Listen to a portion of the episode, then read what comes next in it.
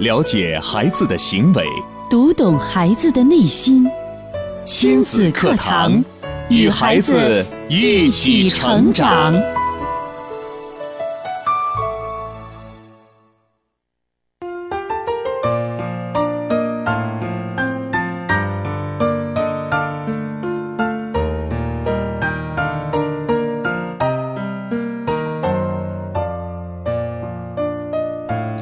听亲子课堂，做智慧父母。北京时间九点零四分，欢迎各位在这时间准时打开收音机，锁定频率，收听每天上午九点到十点准时为您播出的亲子教育节目《亲子课堂》。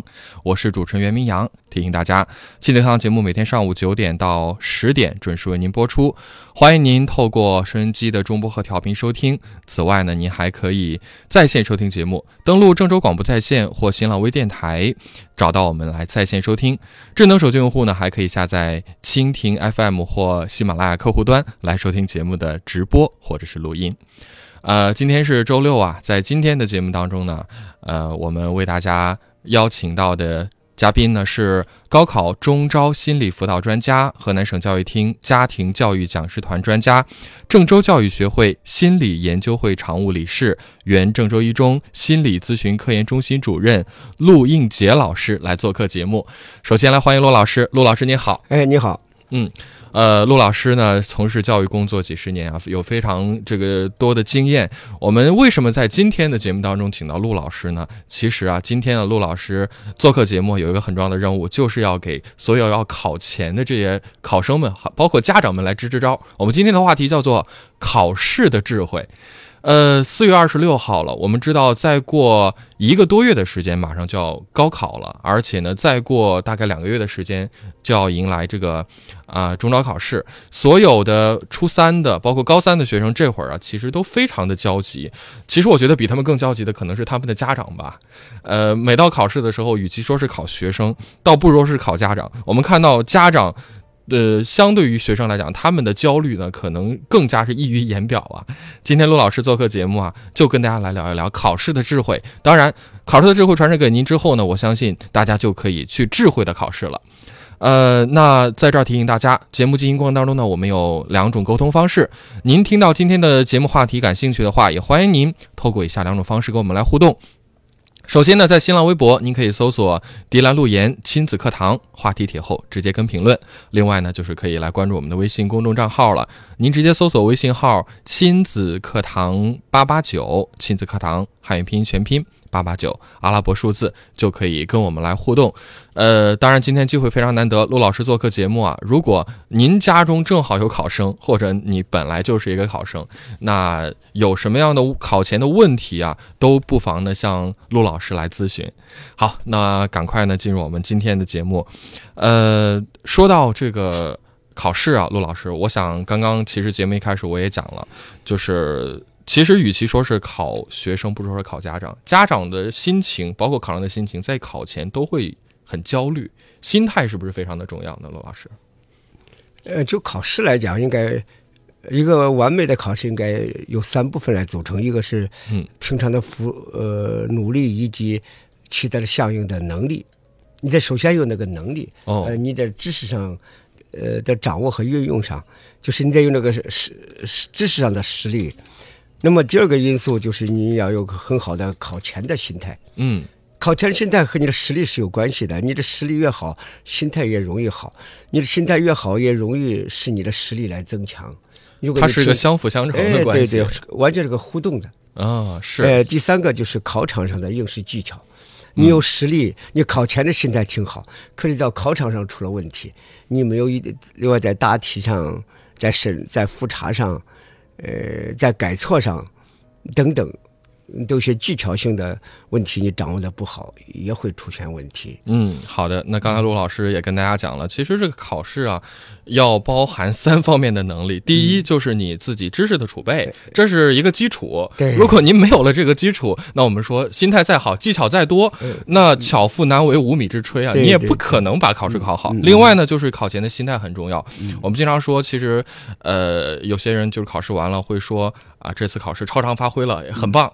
有的说这次发挥失利了，其实这更多的并不是说对他之前知识掌握的不够，而是说这个心态的问题，是不是？他没考出来嘛？就没有考出来，没有考出来，没考出来他自己应有的水平。哎，在考场上不会，这一出考一出考场的门儿就会了，那这呃最大的奥藏是这个。对对对，另外呢，就是要有一定的应试技巧，就是考试和平时的学习，包括平时的做作业还是不一样的，嗯它是有一些自己独特的技巧在里面的。嗯，好，那今天的节目当中呢，这个陆老师呢就会就这几个方面啊，跟大家一一的来剖析。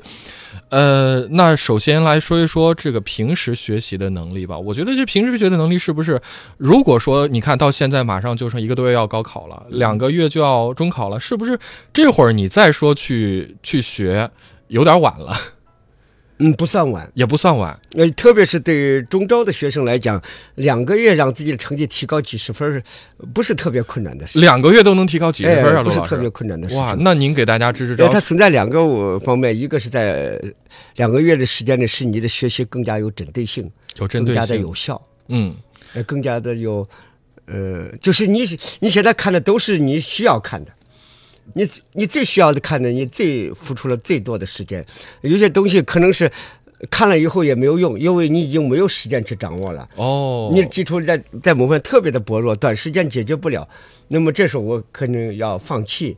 但是对有些的，我是是我薄弱的，但我付出一定的时间就一定有效。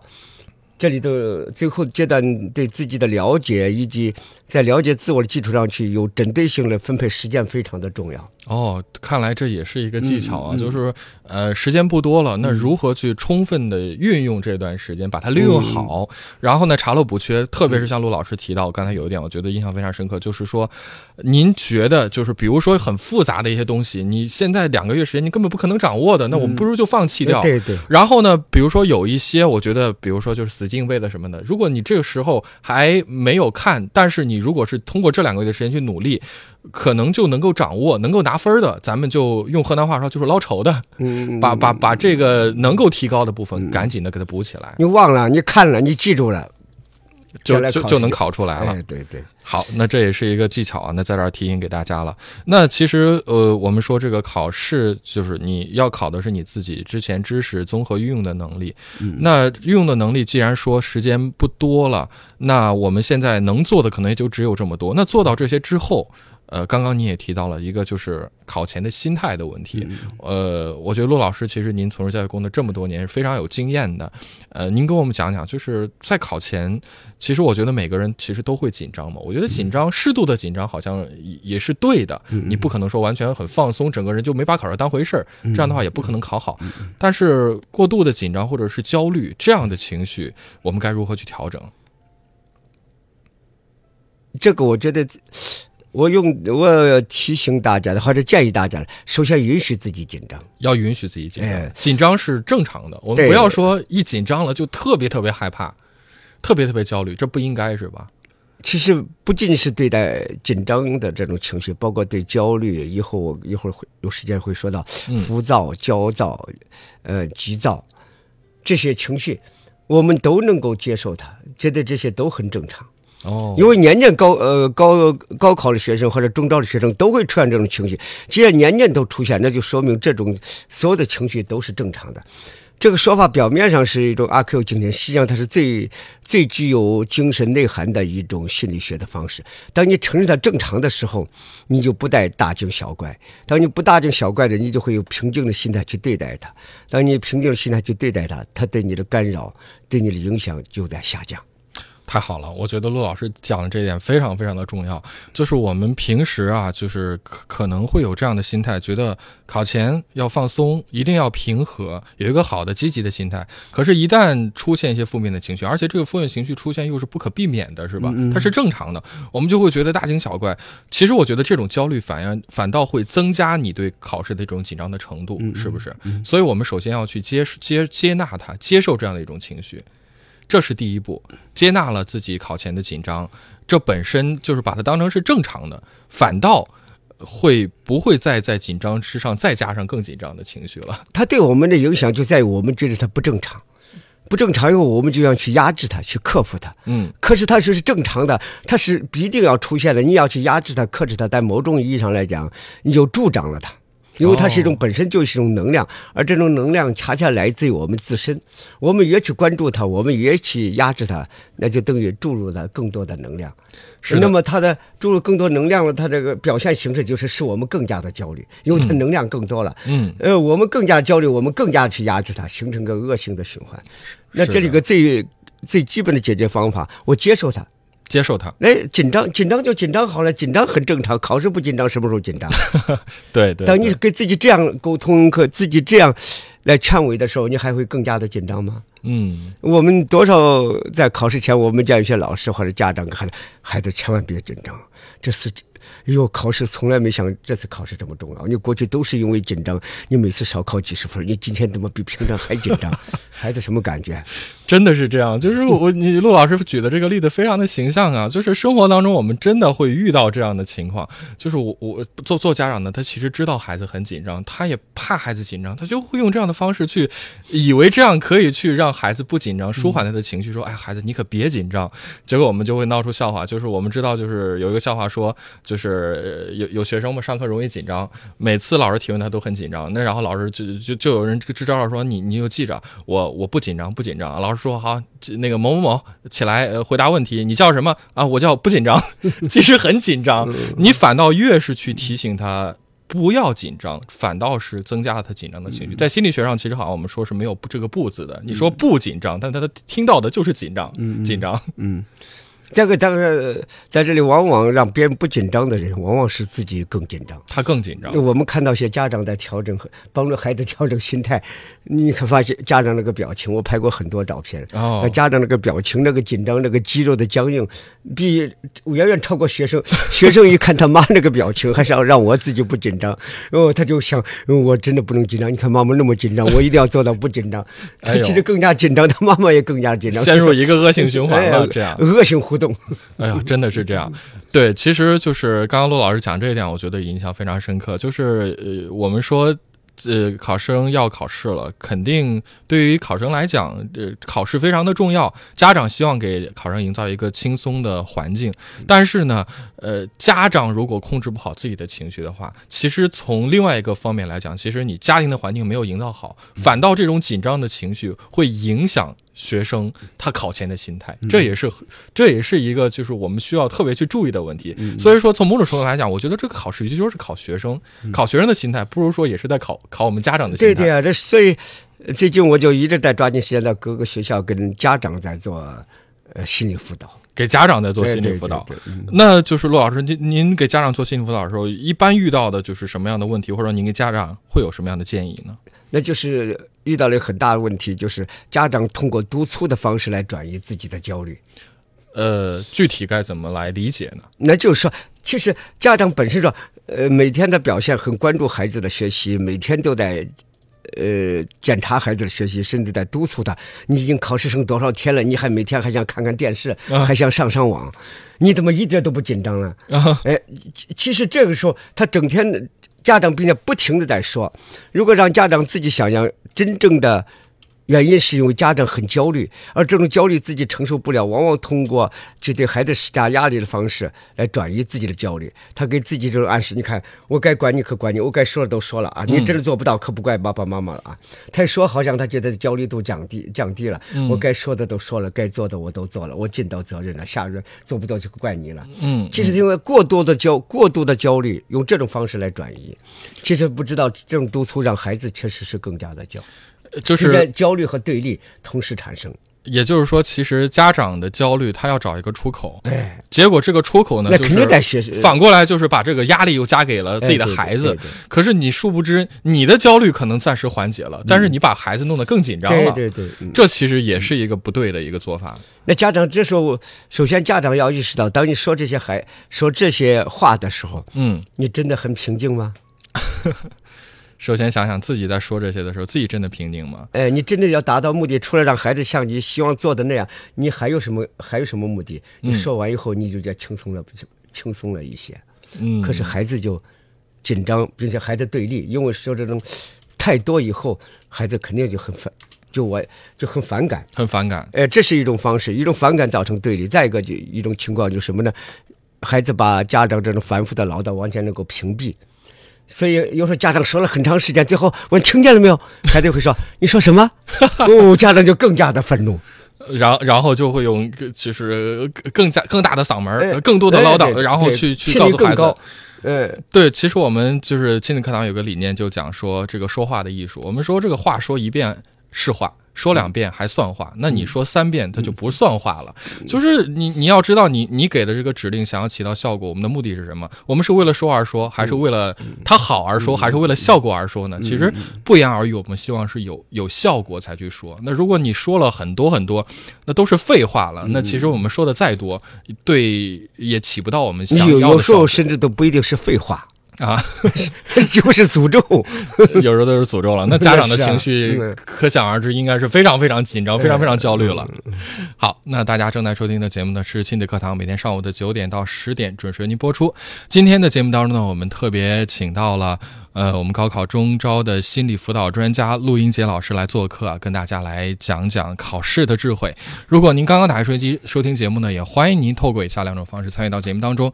如果您对我们今天陆老师所讲的这个话题感兴趣，或者说您家中正好有考生的话，有什么样的问题，也不妨呢跟我们来互动交流。您可以在新浪微博搜索“迪兰路言亲子课堂”话题帖后面直接跟评论，也可以在微信里搜索我们的微信号“亲子课堂八八九”，亲子课堂汉语拼音全拼八八九阿拉伯数字。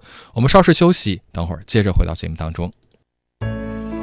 了解孩子的行为，读懂孩子的内心。亲子课堂，与孩子一起成长。最权威的心理学理论，最实用的亲子教育方法，尽在以心理学为基础的亲子教育节目《亲子课堂》。让父母轻松读懂孩子的说明书。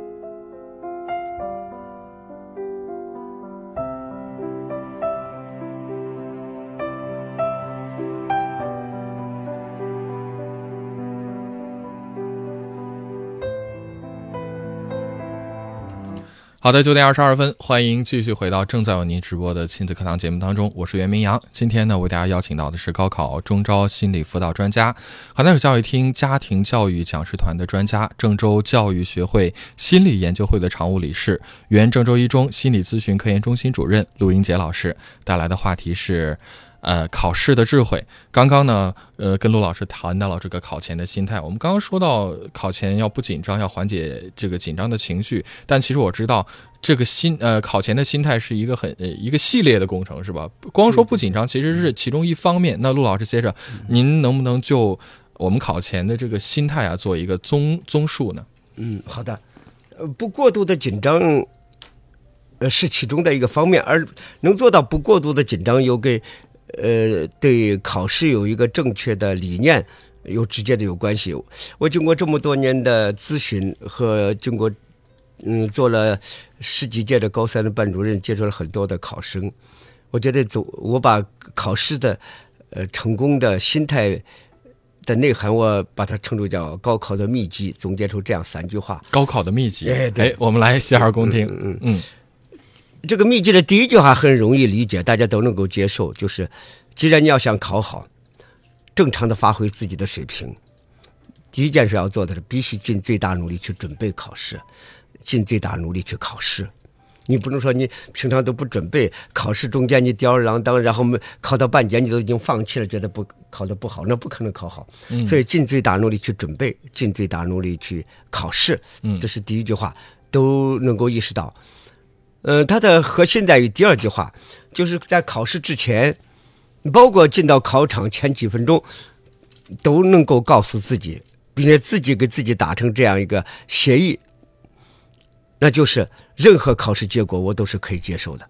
任何考试结果我都可以去接受。哎，实际上这句话它的背后的含义就是，这次考试在考试之前，我都允许自己考不好，或者是我都有这次考不好的准备。因为我用的措辞，注意是任何考试结果都是可以接受的。嗯，那就是考好的结果，无疑你能接受。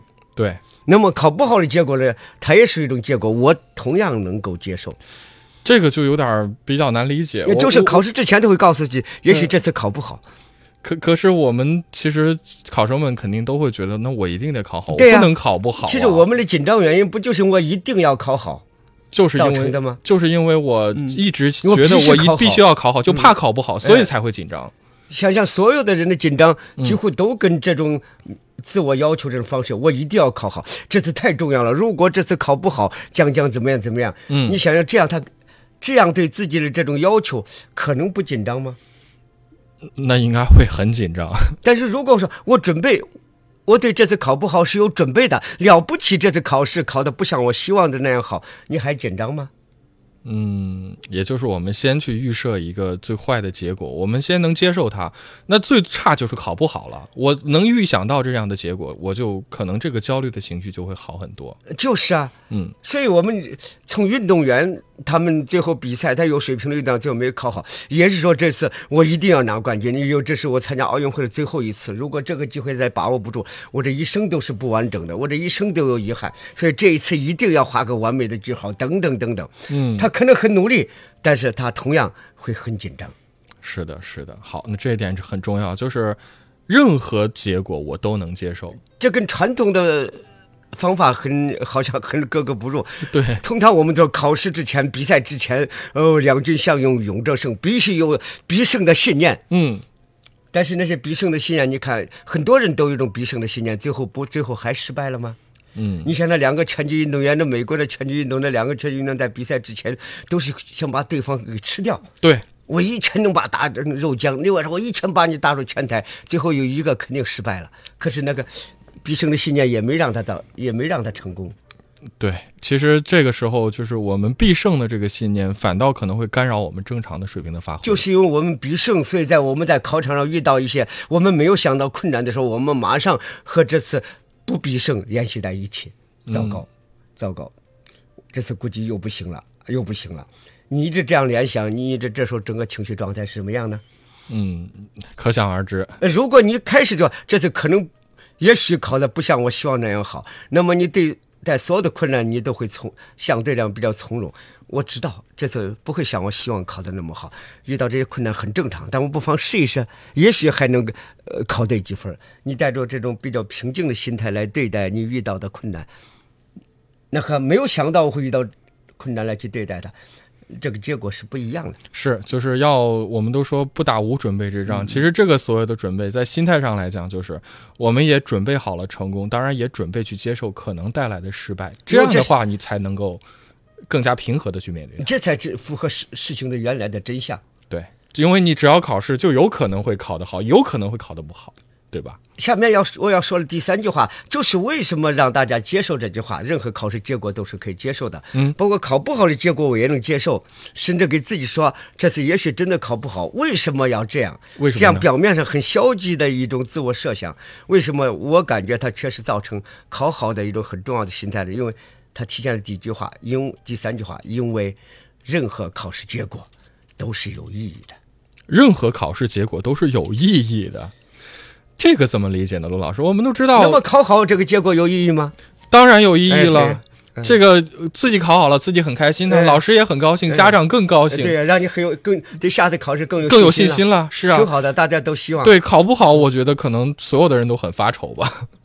考不好，这个结果没有意义吗？正是因为这次考不好，才发让你发现了你原来没发现的问题，哦，不仅是知识上的，包括你应试心态，包括你应试技巧。离高考还有一个多月，离中中招还有两个月。你想想，马上五月五号是二模，第二次最最重要的第二次摸底考试，你发现了很多问题，这些问题是客观存在的。而这次考试让你发现了，你不感到庆幸吗？哦，是这样去理解。啊，对我们其实如果说到这儿的话，我就能理解。其实我们所说的这个考试的目的是什么？我觉得就是要检验自己对知识掌握的水平。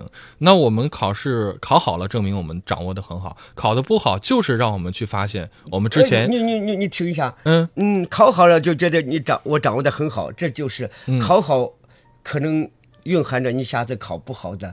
一个危机，因为你觉得你掌握的挺好，因为这次考的挺好，掩盖了你一些问题，掩盖了你其实有些东西你并没有掌握，只是这次考卷上没考到，你就自认为我掌握的挺好了。考得好，中间还还有一些危机在里边。哦，是这样的。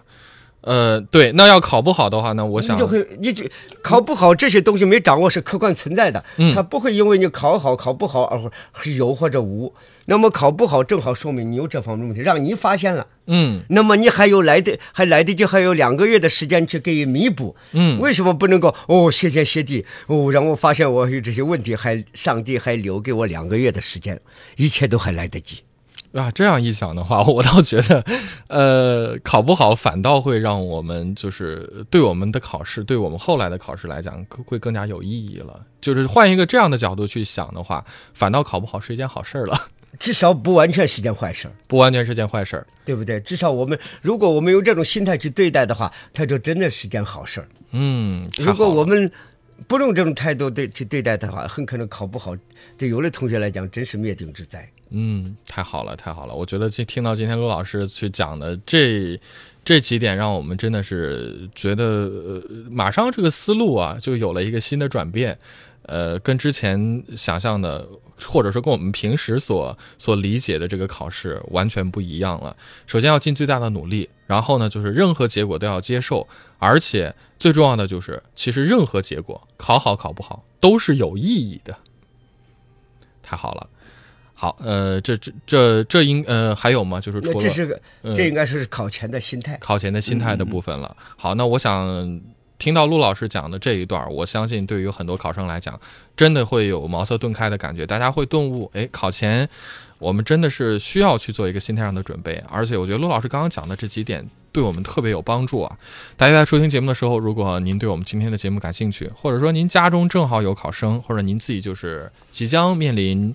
中考或者是高考的考生，也欢迎您啊，将您的问题和困惑透过我们的几种方式发送到节目当中。新浪微博搜索“迪兰路言亲子课堂”，话题帖后跟评论；微信平台搜索我们的微信号“亲子课堂八八九”，参与到节目互动当中来。我们稍事休息，在一段广告之后啊，继续回到节目当中。了解孩子的行为，读懂孩子的内心，亲子课堂。与孩子一起成长。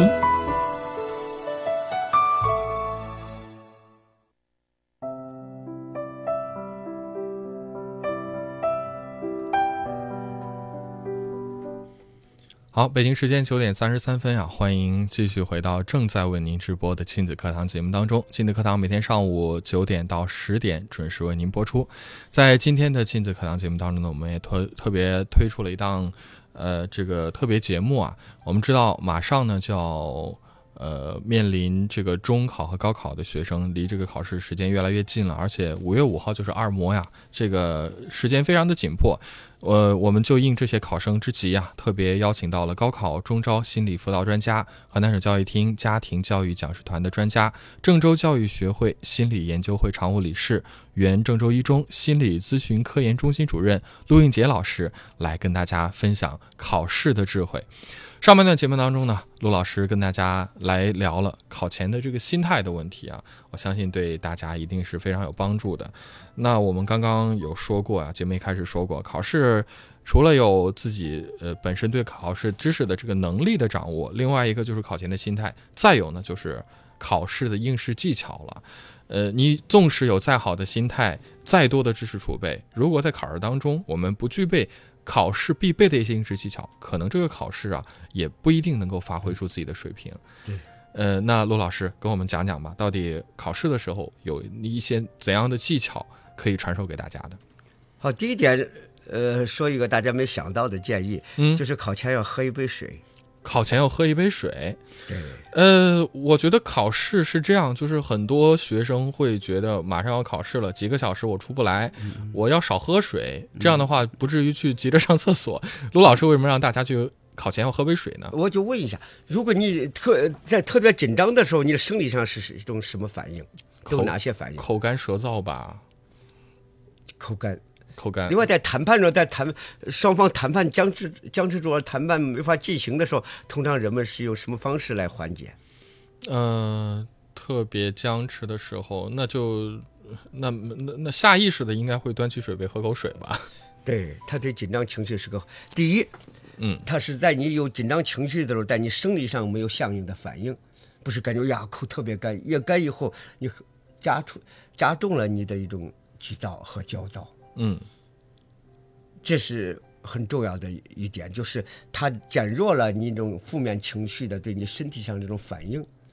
就是喝水这件事情本身就可以来缓解我们的这种生理反应。对对对，这个我我我有我有这种体会，但是我我不知道，当时我不知道为什么，后来我看到呃英国的一个一个专家呃专家团队对考生进行呃来研究，其中就用了这样一个措施，一部分人考前不喝水，一部分人考前喝水，多次的进行调查，然后进行对。对比他们的考试成绩，发现考水的、喝水的往往比不喝水的考试的总成绩总是每次能够多五分到八分。哦，就是这是有一个科学实验的，对对对对，这是做做基础的。哎，这是并在登在参考消息上，可能很多人没有注意到，但我注意到了，因为我后来就去研思考它为什么会有这样的结果，嗯，所以后来我就建议你不要担心喝一杯水会上厕所，因为几乎一千个考生没有几个考生说中间我，呃，我要去厕所。要去厕所的人往往是紧张到控制控制不了的程度，他是到厕所去缓解，而不哦是真的他要去厕所。哦，也就是说，其实考试的时间一般也也就是呃一个一个半小时啊，最多两个小时。就这个时间，你喝一杯水的话，它倒真的不至于说马上就憋不住了。呃，大家去想象的，平时想象说我我不要喝水，我考前几个小时都不喝水，怕去上厕所。其实上真是想去上厕所，也是因为太紧张了，太。紧张了，他想到厕所去缓解一下，嗯他，想离开这个考场呃一段时间。哦，好了，那刚刚罗老师讲的这第一招，我相信对对于很多人来讲都是有点意外的呀。考前先喝一杯水，有助于去缓解我们紧张焦虑的情绪，这是从。呃，我们人体的生理学上去讲的话，它其实是很有帮助的，而且是有科学依据的。我们刚刚说英国的科学家有做过这样的调查研究，研究结果表明，考前喝一杯水的考生的成绩普遍平均要比没有喝水的要提高五到八分儿。嗯，哇，这这个应该是很给力的。对对对，很值得去喝那杯水了。对对对，好，那除了考前喝杯水，呃，陆老师您还有什么样的技巧？第二点就是，呃，考试过程，呃，一种考试节奏的掌握。我的感觉是，不要把希望寄托在我抓紧时间把题做完，抓紧时间回来复查。嗯，我的策略是，提高第一遍的正确率。我第一遍会做的，我感觉会做，一定要把它做对，努力把它做对，不要把希望都寄托在我现在赶紧做，做完赶紧检查。对，其实很多人有这样的感觉，就是考试当中，比如说他会偷偷的瞄旁边的人，嗯嗯看到有的人。啊，第一页做完了，哗刷刷翻过去，第二页又做完了，哗哗翻过去，人家做的比他快，他就特别紧张，特别焦虑。他说：“对对对哎呦，我怎么做的没别人快呢呃，很多人都是因为受别人的干扰，乱了自己的整个节奏。我给同学要遇到这种情况下，我给同学节奏，我给同学的建议是，嗯，他在哗哗的翻卷子，说明他很多他都不会，他在找看哪些他还会，？”哦，而不是他做的很快。就是不要受别人的干扰，哎你不要觉得他做完了怎么样，你自己得知道这个考试时间是多长，我有一个什么样的节奏和步骤，这就要求我们每次考试学生要用心。嗯就我自己的做题习惯来讲，用什么节奏，正好做完还留下少量的时间让我来复查。你就按什么节奏，平常就掌握住这个节奏的速度，你在考场上仍然使用这个节奏。嗯，看来就是平时光做练习是不够，就是这个模拟考试自己可以做模拟卷儿，限定考试时间，营造这样的一个氛围，你自己就慢慢就能摸索出来自己做题的节奏了。对对对，啊，看来这个也是非常重要的，就不要受别人的干扰，也不要把希望寄托于我赶快做完了，我再检查第二遍。其实检查再检查一遍的话，我觉得其实也挺浪费时间，是不是？不仅是浪费时间，呃很因为你自己第一遍做的很马虎，考第二遍检查出来很困难。很困难，因为你他有第二遍思维定式了，是？对你第二遍你不可能再做的很详细，你大致看一看，你大致看一看很难说你就能看出问题来。嗯，所以要提高第一遍的正确率，不把希望寄在复查。那么下面还有个问题，那真正我在复查的时候，我怎么来复查？第一，你第一遍哪些题你感觉到有必要复查，要做一定的。呃做一个记号，做个小标记。哎，回过头儿只复查那些你没有把握的地方，那些有把握，有的同学往往从第一题都开始复查，第一题往往是最容易的，几乎都是送分题，你复查它有什么意义呢？对，其实时间是有限的，我们要好好利用这些时间。哎你不要说再从从头再来一遍，那样的话，其实我们也来不了一遍，可能也来不了了，肯肯定来不了。来不了，反倒是有一些 该检查的该检查的没有检查到间检查。哦，看来这个时间分配上确实也是有一定技巧，包括嗯我们不要把希望寄托于第二遍检查，把错误检查出来。第一遍我们就要更认真的，嗯更更认真认真一点，提高正确率。但真的真的通过第二遍呢，有针对性的复查，发现有些题确实感觉到跟第一遍做的不一样，嗯，不要马上就改，因为不要马上就改。因为很多人都会出现这种情况，都有这样的经历。刚把卷子交给老师，发现老师嗯你把卷子给再给我刚才我那题改错了，也也也就是说，你把对的改错了。检查第二遍的时候反倒出错了，其实你第一感觉是对的。对，嗯，但是你又复查，你又发现第二遍跟第一遍不对，你又不改，那复查的有什么用呢？有什么意义呢？所以我建议就是，这是复查的时候改错一定要慎重。改错要慎重。怎么时候改？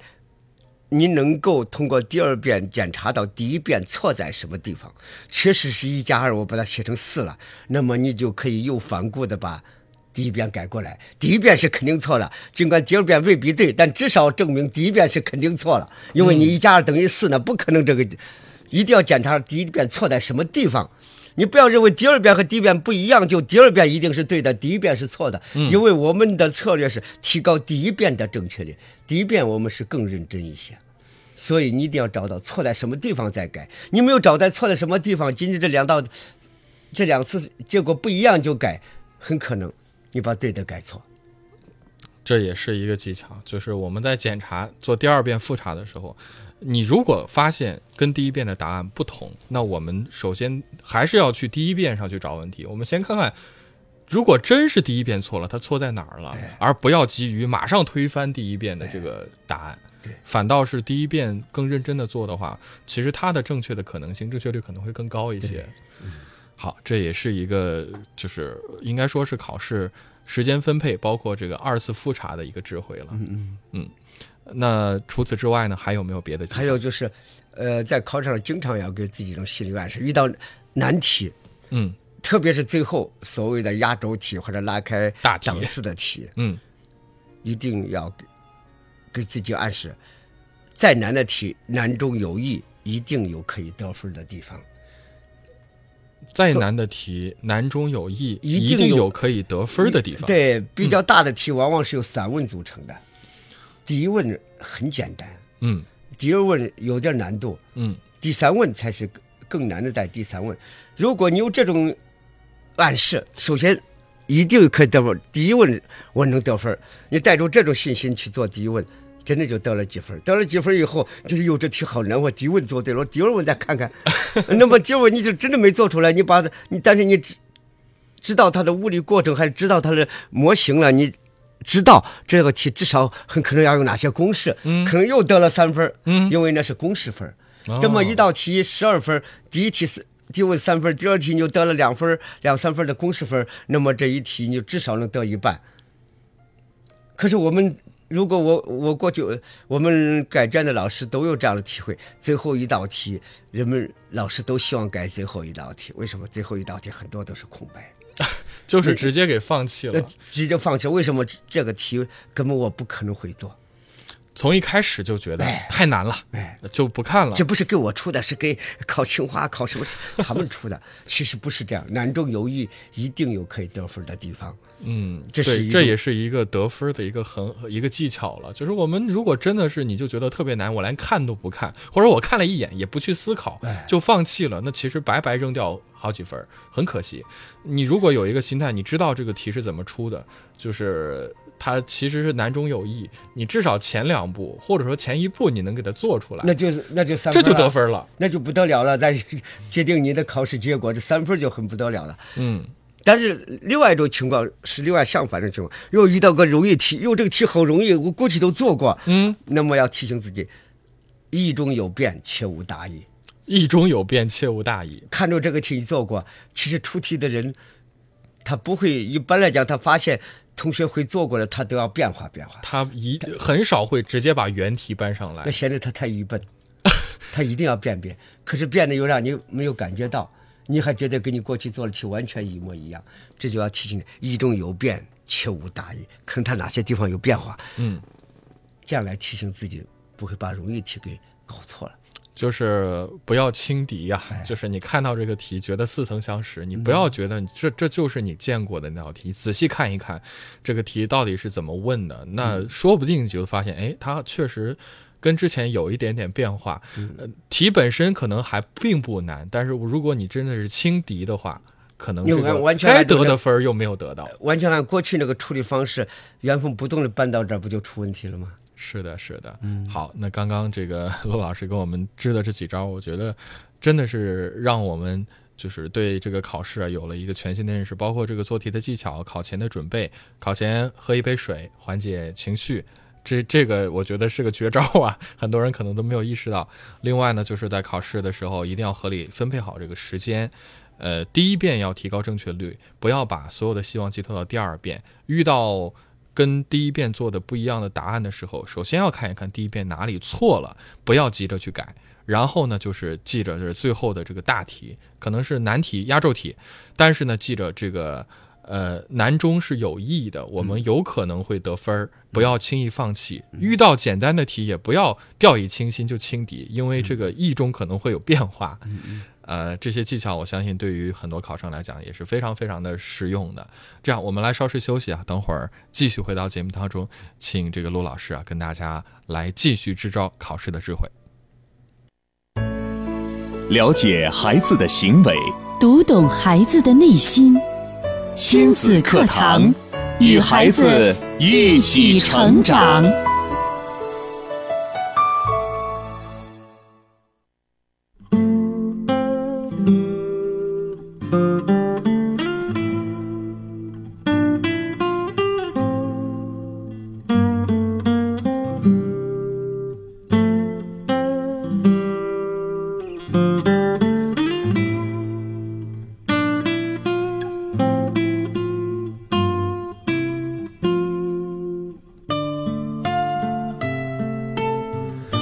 九点四十八分，欢迎回到正在为您直播的亲子课堂节目，每天上午九点到十点为您准时播出。今天的亲子课堂节目呢，袁明阳为大家邀请到的是高考中招心理辅导专家、河南省教育厅家庭教育讲师团专家、郑州教育学会心理研究会的常务理事、原郑州一中心理咨询科研中心主任陆英杰老师，跟大家来分享考试的智慧。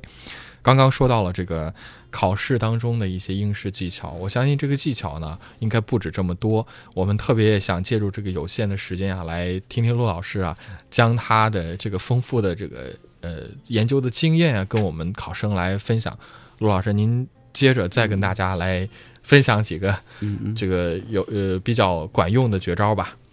我先说一个，用最简练的语言说个故事。嗯有一年高考考完数学，我给长期在我这接受咨询这个同学，嗯呃，打电话过去，因为我知道数学非常难，我就担心他的情绪受到影响。结果打过电话，他掐断，打一次电话他掐断，加了打了三次他都掐断。嗯我就这时候就感到比较紧张，我想他肯定出了些问题，出了有状况。哦结果他回了个短信，他说：“陆老师，对不起，我没办法现在和你通话，我现在正在哭泣。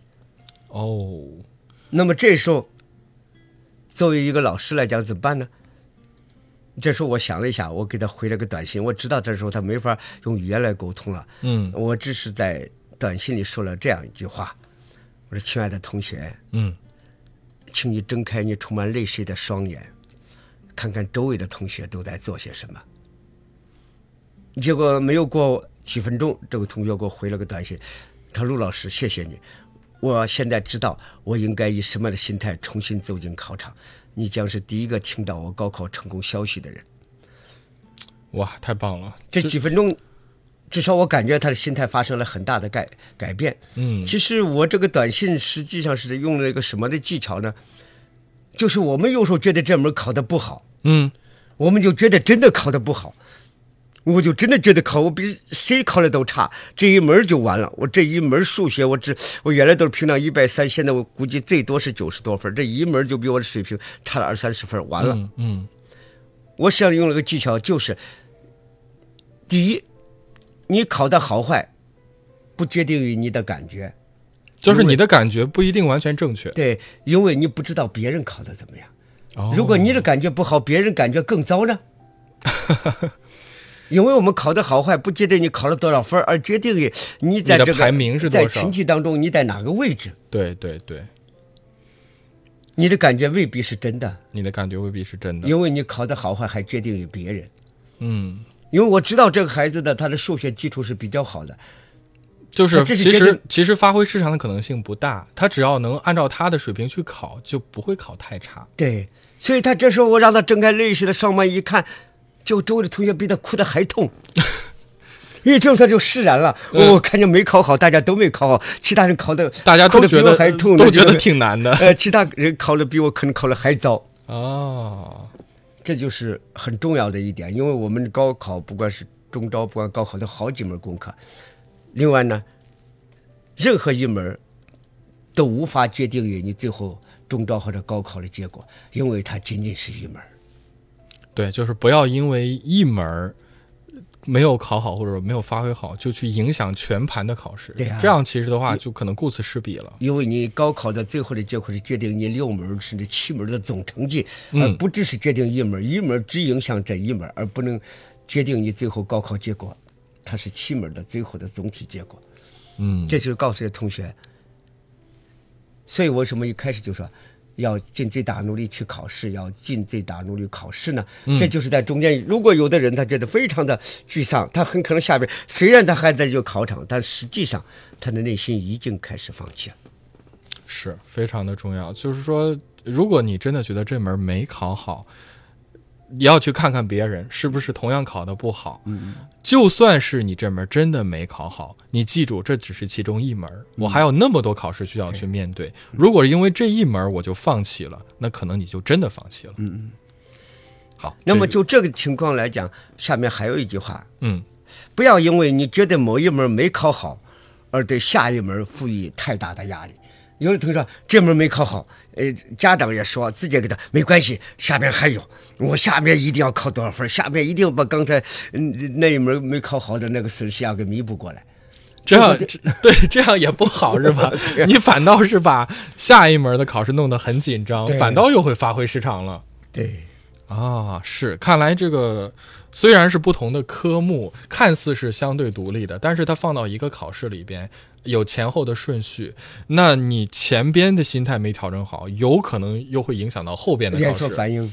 对，这一点也非常的关键啊。嗯嗯嗯，好，那这是关于就是考试中间过程当中，如果遇到一些情况的话，我们该如何去调整这样的一个心态啊？我相信对大家一定也很有帮助。我知道陆老师其实做这个考前的就是考试的这个研究工作很多年了。像您刚刚介绍说，光带高三的班主任带了十几届，是吧？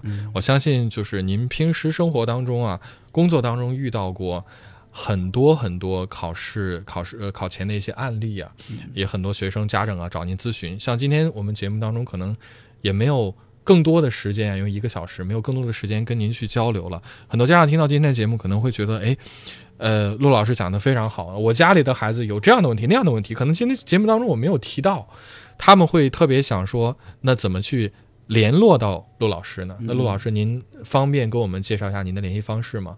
或者您愿不愿意把嗯，就是您的经验通过私下的一些交流啊传授给大家？不是愿意不愿意，而是非常希望非常希望。大家知道我的电话，知道我的 QQ 号，因为我每到这个季节呢，我就特别有一种冲动，想和那些有困惑的学生和家长进行电话、短信的交流。最好，如果困难更大，直接可以到我那里面对面的来做咨询。哦，我的电话告诉一下好吗？好的，大家呃现在可以拿起笔来记一下陆老师的联系电话是多少？我的电话是幺三二幺三二零零二二八。幺三二幺三二零零二二八。呃，我的 QQ 号是二二三二五七九三三零二二三二579七九三三零。三三零，并且我的手机是一天二十四小时开机，呃，没有特别情况，呃，你我接到你的短信，肯定会在几个小时内回复。好的，好的这。是一个，呃，我想呃通过这个途径来帮助大家。另外呢，就是明天礼拜天的五点半，我会在我的嗯办公室的报告厅，专门为初三的学生和家长做次公益的中招心理辅导。哦，太好了！明明天天下午的5点半五点呃，半。因为上午到驻马店去做讲座，嗯，坐呃动车回来以后，马上下午再做另外一场，这样呃可以让更多人面对面的来谈，太好了，老来来师。来沟通。好，那地点大概是在哪里？在碧沙港，碧沙港附近。呃，因为时间有限，他知道我的电话就可以。那就是想要参加明天下午，就是陆老师专门为这个高三的，是给家长听的，是吧？哎，家长和学生都可以来哎，一起来对对对，好，高三的考生、家长和学生，如果就是您在考前有一些问题，其实我觉得可能有时候自己问题发现不了，您去听听看，肯定是有所帮助的。我当然还，我这次讲座主要不是解决问题，主要是让你有个什么正面的和积极的传递的是正能量。传递正能量，那正能量传递完以后，你觉得我还有问题，然后我再来解决问题。就是说，您要是考试，就是马上就是初三的学生，您要面临考试的话，您去听，嗯，肯定会收获很多。我感觉应该是这样。太好了，那大家不妨呢再记录一下这个陆云杰老师的联系方式啊。您如果想参加明天下午五点半钟在碧沙港，呃，陆老师专门举办的这个针对初三考生的这个呃考前的一个我我讲座的话高三的学生去也行，也可以去听。那因为其实我有些呃，让他非常激励他的这些呃活动。太好了，嗯好，您可以记着就是陆老师的这个电话呀，幺三二幺三二零零二二八，幺三二幺三二零零二二八。另外呢，您还可以记好这个陆老师的 QQ 号是二二三二五七九三三零，二二三二五七九。三三零，刚陆老师说这个电话也是全天二十四小时不关机对对，欢迎大家骚扰。欢迎骚扰，太感谢陆老师了。这个今天的节目当中呢，跟大家呃来讲了这么多。呃，今天节目时间关系，可能没有办法就是再让陆老师跟大家讲更多的，包括我们今天其实也准备了说要报志愿的问题，包括冲刺的时候有一些呃复习的策略，问题。对对。对，那这样吧，就是我们节目时间还剩一分多钟，陆老师，我们简单的说一下吧，就是您有没有就是几句话呀，或者说给大家有一些点醒的？呃，关于呃中招的报志愿，因为二模它的呃二马上要进行二模很重要，就是它直接影响你报志愿的取向。嗯那么报志愿一定要了解自己孩子，一定要了解中招的信息，包括中招的政策。例如，你要找要了解各个学校历年的录取分数线，哦，它基本上的排队下面这个趋势已经基本稳定下来。另外，你孩子适合到哪个学校要有了解。另外，你要适合你的孩子中招二模不是最后，所以我觉得最好报志愿的方式，根据二模的成绩，再加上最后剩一个多月，你的孩子还能提高，让你孩子竭尽全力还能提高的幅度加起来是他中招的成绩。如果这样用这种方式来确定你孩子的第一志愿，这就真正成为孩子的目标了。嗯，孩子一想到我要达到的目标，我还有这么大差距，我要竭尽全力，这是发挥孩子最大潜能的一种保目标的方式。当然，另外你也可以稍微一些保守，你不要冒险。这是再一个就是中招这些政策，你想你要搞清楚什么叫分配生，其实报志愿分配生的技巧利用的是很好的，嗯很好的利用，就是你没考不到这个学校，但你能进到这个学校的分配生的这个行列当中，你仍然能上到你希望去的学校。再一个，什么叫择校生？择校生还有学校有分配生，还有择校线，这些你都要对历年的各个学校的这几条线要有个充分的了解。太好了，其实这个越讲越觉得里边是有很多的这个技巧啊，包括一些信息，我们是需要提前去了解的。那这样吧，时间关系，我们今天真的没有办法。呃高考志愿我就不再说了，有机会咱们再聊。好的，好的。那大家就是如果对就是呃陆老师今天讲的这些，如果您还有问题，或者说您家里边正好有考生啊，就是面临着这个中考或高考的话，有问题咨询，记好陆老师的联系方式啊。陆老师的电话二十四小时是开机的，幺三二幺三二零零二二八，幺三二幺三二零零二二八。再次感谢陆老师做客我们今天的节目，谢谢您，希望您有机会啊可以再次走到我们的直播间来。好的。好，那今天的亲子课堂呢就是这样，再次感谢大家的收听，记得明天上午的九点到十点，我们不见不散。